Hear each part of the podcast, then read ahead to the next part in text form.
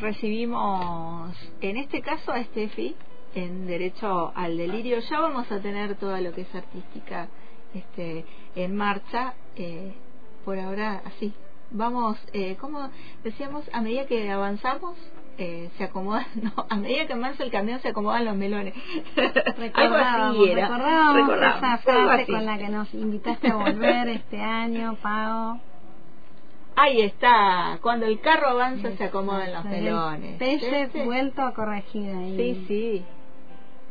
Muy Poesía bien. ricotera, ¿viste? Vamos haciendo la artística en el Sí, momento a momento.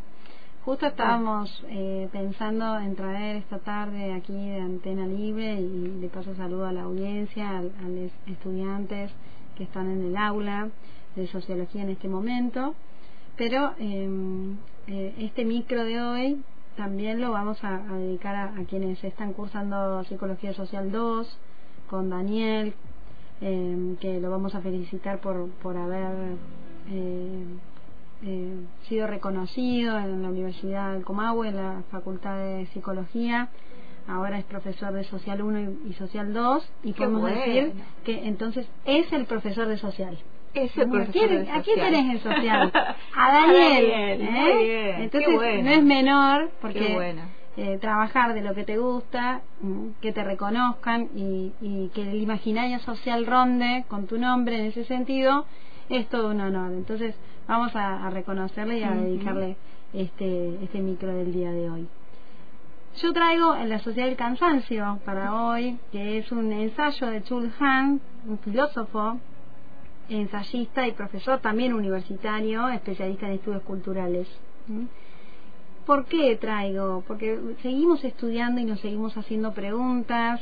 Eh, Chul Han hace todo un análisis de la sociedad posmoderna y me interesa mucho lo que lo que dispone en relación a lo que nos está pasando en la vida cotidiana. Ajá. Nosotros pensamos en la psicología social en la vida cotidiana actual y podemos decir que, como dice este autor tan lúcido, ya ha pasado la era de la inmunología. ¿Mm? Él dice que no está más el enemigo afuera como los virus combativos que vemos que siguen estando, Claro. pero que el verdadero enemigo está dentro nuestro. En el vínculo con, con nosotras, de la piel para adentro, dice Claro. Guadalupe Lazzaroni en el mundo interno, nuestra colega amiga, eh, que ayer fue su cumpleaños, de la piel para adentro, de la piel para adentro, eh, aparece un vínculo con nosotras mismas en donde nos transformamos en nuestro propio tirano. Dice que en el, en, la, en el progreso de la subjetividad ya salimos, somos, somos, Telle, vos y yo, sobrevivientes de la sociedad disciplinaria. Claro. Ahora somos, ya, ya hemos dejado de atrás la sociedad disciplinaria. Ahora somos nosotras, no necesitamos el, el jefe, el, el juez, el policía, que, que de afuera nos diga, sino que es un vínculo muy yoísta, digo yo, ¿no? con nosotras mismas. Eh, el- el- la unicidad que, que nos perpetúa va a tener que ver con que nosotras a nosotras mismas nos ponemos las propias imposiciones, nos autoexplotamos y nos exigimos hasta el cansancio. Estoy mezclando al autor con mi propia Claro. lectura, ¿verdad? Nos exigimos hasta el cansancio. Dice, el, mayor problema de la sociedad actual es eh, no poder decir que no. Que tenemos la imposibilidad, y ahí mezcla autores potentísimos como Heidegger, Nietzsche, Hannah Arendt. Es un ensayo de 80 páginas muy, muy valioso eh, que piensa en nuestra propia línea, ¿no? Nosotros pensamos desde la alienación, desde la pérdida de sentido, más marxista, eh, hegeliana, pero también desde el campo de la sociología y, otras eh, y otras disciplinas, eh, otras disciplinas. Y, acá el autor hace como un, un rejunte potentísimo de, de filósofas para decir esto, que eh, es la sociedad del cansancio, que encontramos como entidades subjetivas al depresivo y al frustrado, a la depresiva Claro. y a la frustrada. En la medida que no podemos decir que no, que todo es potencia, nos encontramos encerrados en una eh, superficialidad del hacer. Ah, mira. Entonces, interesante. Pensaba en eso, antes era eh, éramos alineados, ahora seremos cansados. Exacto. Cansadas. Sí, cansadas. ¿Por qué del cansancio? Porque al no poder decir que no, terminamos en una frustración vacía, una pérdida de sentido eh, por ser demasiado optimistas, optimistas dice, ¿no? muy positivos, que todo lo podemos, la omnipotencia, encontramos el desgaste. Entonces, ¿por qué hace ese traspaso de la sociedad disciplinar a la sociedad del cansancio? Porque dice que antes eran las cárceles, que siguen existiendo, es cierto, pero no son el mayor problema en relación al vínculo con uno mismo, a eso me refiero, porque ahora somos la propia cárcel, en la medida que nos exigimos continuar, producir, eh, sin la necesidad de que haya alguien de afuera que nos obligue. Claro, esa sociedad disciplinar que hablaba Foucault, ¿no? Exacto. Entonces, habla de la superproducción, del superrendimiento y la supercomunicación. ¿Ah? Los primeros síntomas que vamos a mostrar, y esto en composé con lo que trabajamos del distrés y del estrés, es agotamiento, fatiga y asfixia. En la asfixia entiéndase por todos los cuadros que encontramos hoy de fobia, de em, ataques de pánico. Y dice algo muy interesante, que, este, que pensemos en el síndrome del desgaste ocupacional que lo que más vamos a encontrar en la sociedad actual es la hiperactividad, que es un diagnóstico que se toma de, otra cultura que no es la nuestra, pero se aplica a nuestras niñas mucho, a nivel inicial y nivel medio. El síndrome del déficit por atención y hiperactividad, por ejemplo. Pero también eh, la ansiedad, la ansiedad aguda, eh, el ataque de pánico y por el otro lado eh, la frustración y la depresión por no poder decir que no. Claro. No puedo no poder más. No puedo, no puedo no, no puedo no poder más. Tengo que seguir. Tengo que seguir porque la sociedad me lo demanda y no es así, dice, vos te lo demandás a vos misma, ¿no? Entonces, es una sociedad donde predomina lo hiper, lo, hiperactivo, claro. es cierto, eh, termina siendo no la sociedad disciplinar, sino como continuación la sociedad del rendimiento. Antes había cárceles, ahora hay gimnasios. Mira lo que te contrapongo, ¿eh? pero el gimnasio tiene la, eh, para, para este autor la misma ideología que la cárcel, digamos, en el sentido de el la, auto autocastigo, ¿no? Claro o sea, no hay, no hay el pero que te vigila, que te encierra, sino que vos te vigilás a vos mismo y no te puedes mentir ni en cuántos ejercicios hiciste en el gimnasio. Querías hacer ocho y te vas con culpa porque eran diez. Y vas vos y le decís al profesor, hice ocho. Te lo confieso, ahora castígame. No, deja, yo me castigo sola. Voy y hago más. La próxima hago 20. Hago más, hago 20. Entonces dice, es el vínculo con, con una misma, ¿no? También habla de la multitarea, que nosotros la trabajamos mucho en, relación al estrés. Eh, multitasking, dice. Que es em, la atención multifocal, estar en mucho, abarcar mucho y, y, en realidad no abarcar nada, ¿no? Eso genera una tendencia a, a estar superficialmente en las cosas, por ejemplo, lo podemos traducir a eh, conductas efectivas, como estar leyendo eh, muchos chats y mirando muchas fotos y en realidad se me pasó contestar, no, no vi con detenimiento lo que quería leer y ya no está más publicado, pero yo lo vi, pero no sé nada de lo que vi, ¿no? Empiezan estas confusiones emocionales, ¿no?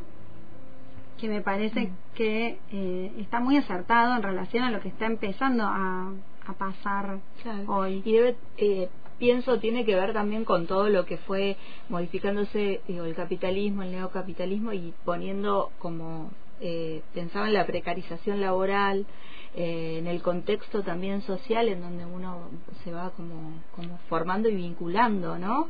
Que va como adquiriendo esto que no es que uno lo tiene conscientemente, sino que inconscientemente está dentro de esta sociedad haciendo estas estas cuestiones. Eh, pensaba en esto cuando vos decías multitarea, ¿no? Hoy eh, un trabajador trabajadora ya no está específicamente, sino que tiene que hacer un trabajo, otro, otro, otro. En el, en el ámbito periodístico, por ejemplo, tenés que hacer un montón de trabajos eh, en el momento inmediato, ya, ¿no? Escribir, hacer la nota, escribirla, subirla, compartirla. Bien, y eso que vos decís es muy peligroso porque el pronóstico no es bueno. Lo que dice es que eh, esta presión por el rendimiento, eh, de la sociedad del rendimiento, el pasaje de la sociedad disciplinar, la sociedad del rendimiento, puede llevar al síndrome del desgaste ocupacional. Fíjate que no dice trabajo. Trabajo y ocupación son dos cosas distintas para Pichon Rivier desde la psicología social. El trabajo tiene que ver con eh, lo que conocemos como, como institución laboral eh, formalizada. Ahora, eh, y bueno, o informal en relación a, estar en casa y hacer los trabajos en casa. Pero ocupación puede no ser trabajo. Es lo que, con lo que ocupamos el tiempo libre. Puede no ser trabajo. Sin embargo, acá dice que podemos tener, si no empezamos a decir que no, algunas cosas y, ponemos bordes y límites a lo que estamos haciendo para poder profundizar de manera contemplativa lo que hacemos y no superficial, podemos padecer lo que es el síndrome de desgaste, desgaste ocupacional. ¿Mm? Dice, el síndrome de desgaste ocupacional no pone de manifiesto un sí mismo agotado, sino más bien un alma agotada, quemada. Esto se relaciona con el síndrome de burnout, de estar quemado. Mm. Llega un momento que no querés saber nada con lo que estás haciendo. ¿Mm?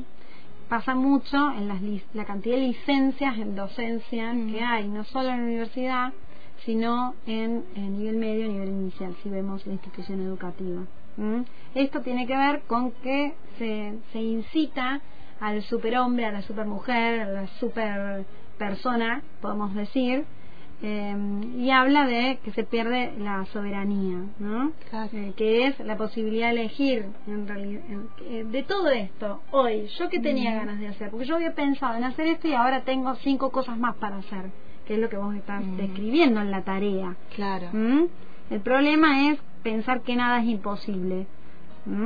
Y ahí está, en su contrapunto, como no se llega a hacer todo, en la frustración caemos en una depresión. Esta es la explicación muy sencilla que puede, eh, puede entenderse desde cualquier ámbito, ¿no? Pensaba en esa eh, sociedad del rendimiento, ¿dónde está lo que muchas veces nosotros eh, decimos, nosotras decimos que es, es la salud mental, que es este, la creatividad, ¿no? el espacio creativo que se puede dar este, desde lo vincular, desde, digo, en esta sociedad eh, no hay espacio para eso. Ahí dice, y está bueno porque también se está, viste, que se está debatiendo esto de trabajar cuatro días, tiene que ver con la sociedad actual, digamos, eh, posmoderna, en relación a la necesidad de la inmersión, de sumergirnos en lo contemplativo, en, la introspección, en hacer más profundo, detenernos un poco más eh, y hacer intermitencias, reposos, descansos que nos permitan el, el libre pensar. Entonces, eh, en ese sentido, tiene que ver con, con, con, esto que estás proponiendo, que está más ligado al ser, al ser y no al hacer. Claro. Que igual se puede recuperar lo que Hannah Arendt habla de vida activa, que es el predominio de las acciones, pero no superficiales. Una acción potente no tiene por qué ser miles de acciones superficiales, sino un conjunto limitado de acciones en donde yo puedo garantizar la contemplación en una sola cosa. Y eso se va a volver mucho más eh, con una atención profunda y no con una atención multifocal superficial que puede generar estos, estas formas de padecer como el ataque pánico, la ansiedad aguda, generalizada, etcétera, ¿no? Insomnio y demás malestares. Eh, todo esto lo propone como un accionar heroico. Nosotras hablamos de los antihéroes como contraposición, ¿no? Abandonar los lugares heroicos no porque no podamos hacer algo importante, sino porque no podemos salvar lo que es imposible. Si te piden cinco tareas en un día y es un imposible, no querramos hacer lo imposible. Posible lo imposible. ¿Por qué? Porque el riesgo y el costo es muchísimo en relación a la pérdida de la propia subjetividad y la salud. Y entonces nosotras esto lo conjugamos con que podemos encontrarnos entristecidas eh, desde la alienación, desde la pérdida de sentido de lo que hacemos, que es lo, el empobrecimiento del yo, que es lo peor que le puede pasar a cualquier persona que desea, la pérdida del deseo, justamente. No nos dejemos ganar por, por esas actividades y, y emprendamos a decir que no, que no podemos. No puedo. Bueno, la consigna de acá hasta el otro jueves a ver cuántos no decimos. Puede ser. Exacto, a ver si la fuerza del no hacer, dice, la fuerza de no hacer, hay que hacer fuerza para no hacer. Cuesta tanto no hacer. Y también en esta sociedad, eh, eh, cómo también se ve ese no hacer, ¿no? Eh, siempre tenés que estar, ¿y qué estás haciendo? Y si decís, no estoy haciendo nada, ya hay una mirada como decir, ¿cómo no estás haciendo nada? bueno, pero ahí, ¿No? ahí eh, sospechemos de que algo bueno está empezando a pasar, porque incluso refiere a algo que las niñas, los niños, eh, nos, nos, nos pueden cuestionar hoy desde esta sociedad del hiperestímulo, que es estoy aburrida. Ay, sí acá podemos ver que el aburrimiento es un, estado previo a lo, a lo onírico. Digamos que si hay aburrimiento es porque está por salir alguna idea creativa. Entonces dejemos que se aburran un poco las niñas y las niñas. Porque está por salir, se va, a se va a aburrir y se va a olvidar que está aburrida y acto siguiente se le va a ocurrir una idea. Anoten. Buenísimo. Nos vemos. Nos vemos el próximo jueves en este Derecho al Delirio. Eh, y bueno, esto, aburrámonos, aprendamos a decir que no y transitemos con una mejor salud mental. Así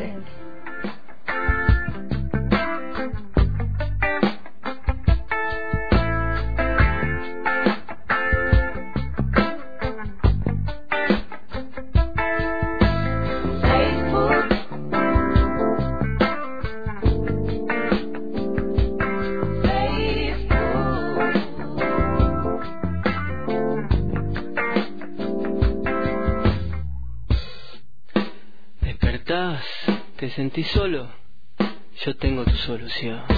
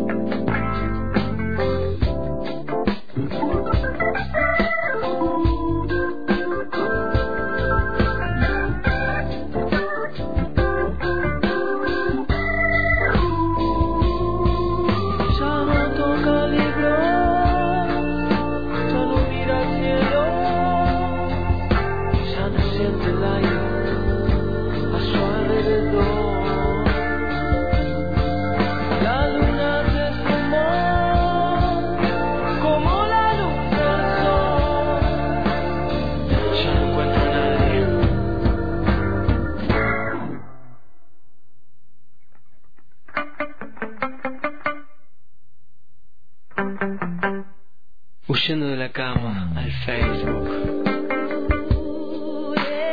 Ah, huyendo de la cama